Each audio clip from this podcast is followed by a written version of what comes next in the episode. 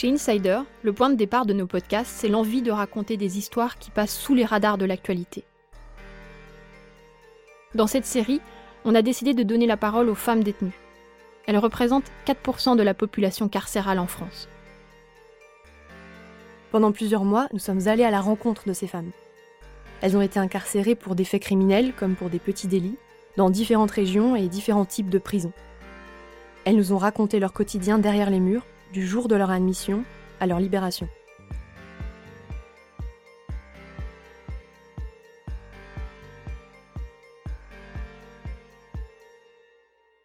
Tout est qualifié au masculin, m'appeler par mon prénom euh, masculin, qui pourtant avait été modifié à l'état civil. Déjà, vous partez avec des boulets aux pieds. Détenu, Gabriel, épisode 1. Je m'appelle Gabriel, je viens d'avoir 50 ans.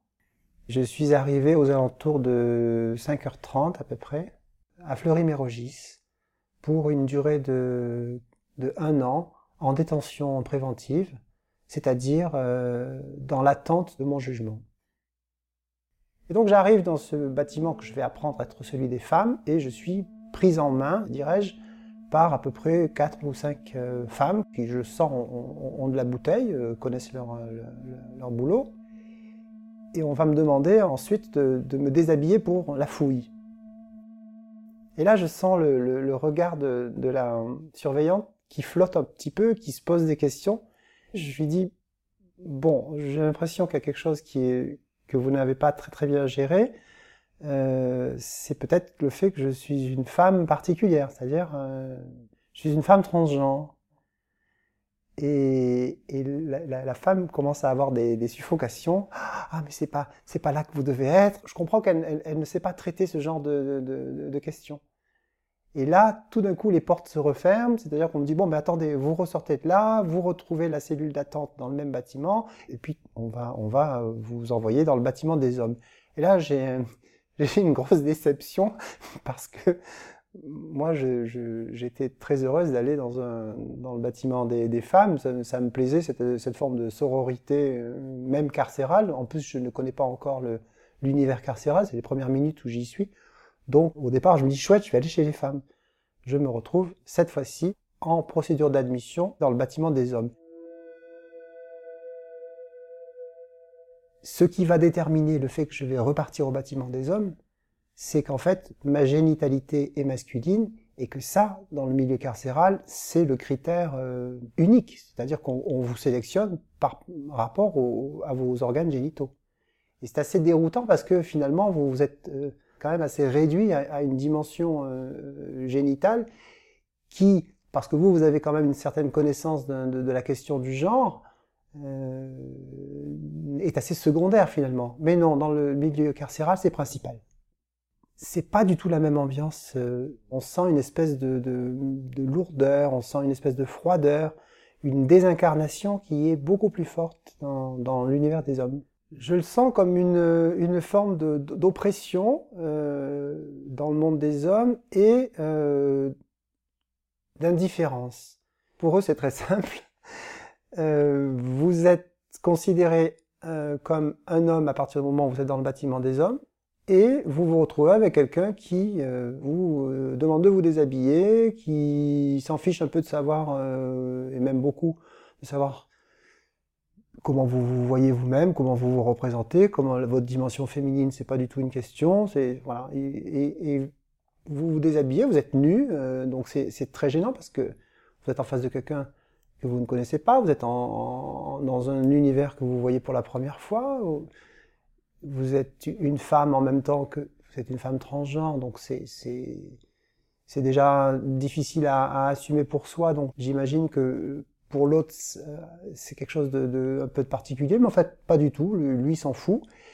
Et euh, bah déjà il y a la violence de la fouille, c'est-à-dire que vous êtes quand même euh, réduite à un corps qui est euh, interrogé sur euh, sa capacité à dissimuler des, des objets, parce que c'est ça l'objet d'une fouille, c'est savoir si vous avez introduit dans vos orifices des objets qui puissent être euh, contondants, qui puissent occasionner des, des problématiques d'admission et d'agression. Donc déjà, vous vous retrouvez avec une présomption de culpabilité et nu. Et vous vous retrouvez avec un pactage euh, d'un jean pour homme taille 42, alors que moi je suis un, petit 36 féminin. On vous demande même pas les, tailles qui vous vont. On vous donne du 42 quand vous faites du 36 et, on vous donne des, des, boxers euh, XL quand en fait vous êtes, plutôt menu. Une fois que la, procédure d'attente dans la cellule a été faite et, les empreintes digitales euh, prises et la photographie faite et on vous a donné votre carte d'écrou, euh, je me retrouve avec un nombre à six chiffres. Je monte avec deux ou trois surveillants les escaliers de quatre étages et je me retrouve du coup au, dernier étage du bâtiment des hommes qui est exclusivement réservé aux femmes transgenres. Il est 5h47 du matin, je le vois à une pendule qui fait partie des grilles euh, qu'on franchit une à une et, euh, et tout le monde dort. Donc la, prison est endormie. on est le 20 décembre, donc c'est en plein cœur des, jours les plus courts de l'année. C'est vraiment le jour le plus court, le 20 décembre. Et euh, il y a une forme de soulagement qui, s'installe en, moi avant même de franchir la porte de la cellule parce que j'ai été tellement prise dans une tempête depuis trois jours que là, quelque part, les choses se calment enfin et je vais arriver à la phase plutôt de digestion de ce qui m'est arrivé. Je le sens tout de suite. Quand j'arrive dans le grand couloir qui distribue les cellules, il y a des peintures euh, de l'atelier de dessin qui sont accrochées dans, le couloir. Il recommence à y avoir une forme de, présence humaine. Et ça, ça me... Je dirais pas que ça me rassure, mais je retrouve un petit peu de sens humain.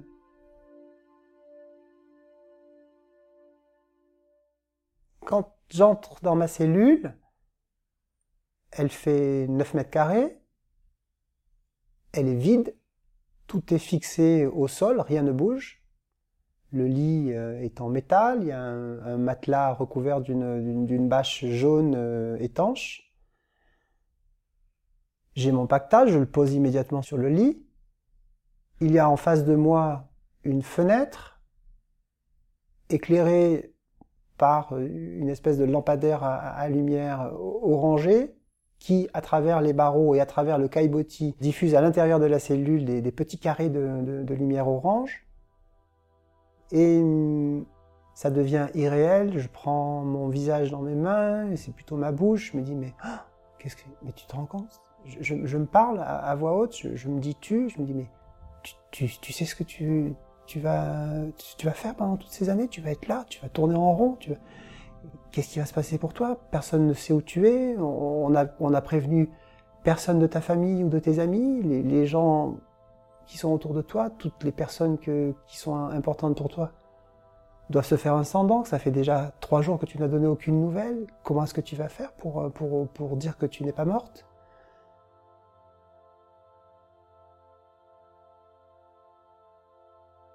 C'est une espèce de grand désarroi et de sensation de vide et, d'abysse qui se pose devant moi. Je suis comme mes pieds se dérobent et, je marche comme un, comme un rat dans une, dans une cage. Je, marche en rond dans ma, cellule, n'osant même pas euh, me, dire exactement ce qui est en train de se, se passer parce que je ne veux même pas le réaliser.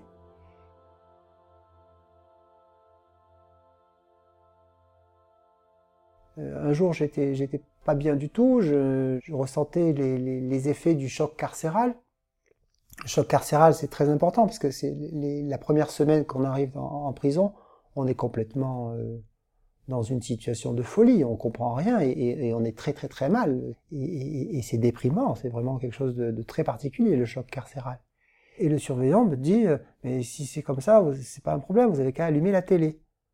Donc là, j'ai compris que ça allait pas le faire du tout euh, dans, dans, la compréhension des choses et que j'étais pas en face de, de, de, personnes au pluriel qui, euh, qui pourraient m'aider euh, et, et, me soutenir d'une quelconque manière. Donc là, j'ai compris que ça reposait sur moi essentiellement, et donc il y a une espèce de, symbole qui va être important pour moi, c'est que finalement j'arrive à la, fin de la nuit, le 20 décembre, et je commence immédiatement avec les jours qui se rallongent. je vois tous les jours, parce que le soleil est couchant en face de ma fenêtre, je vois tous les jours le, soleil se coucher un peu plus loin sur le bâtiment d'en face. C'est un grand signal pour moi. Ça veut dire que l'avenir va petit à petit euh, s'ouvrir et je vais me dire, bon, est-ce que j'ai un stylo? Est-ce que j'ai du papier?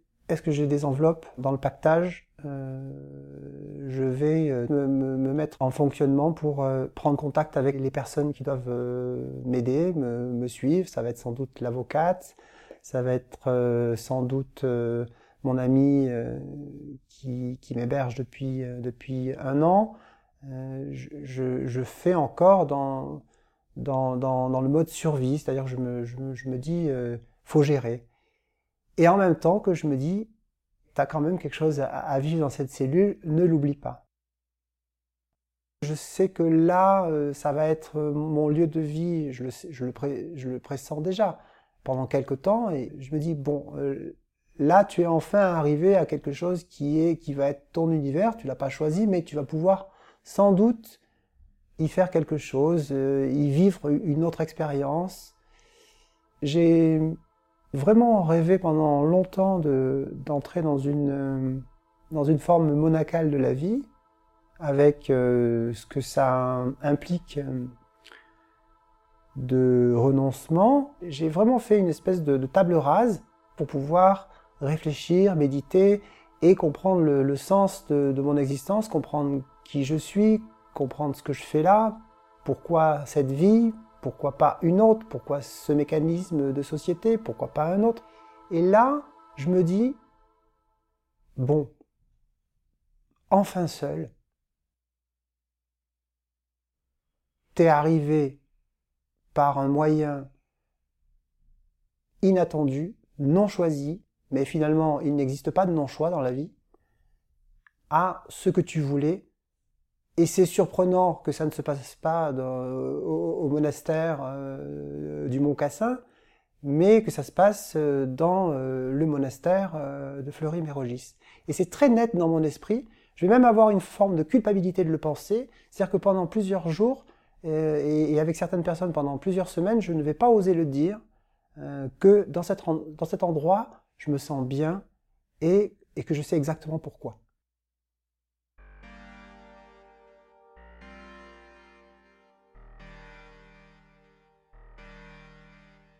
Cet épisode a été écrit par Adèle Imbert, Eva Goron et Émilie Denêtre. Eva Goron est avocate pénaliste. Elle a aussi rédigé des articles pour vous donner des informations complémentaires sur chaque épisode. Vous pouvez aller les lire sur notre site internet insider-podcast.com.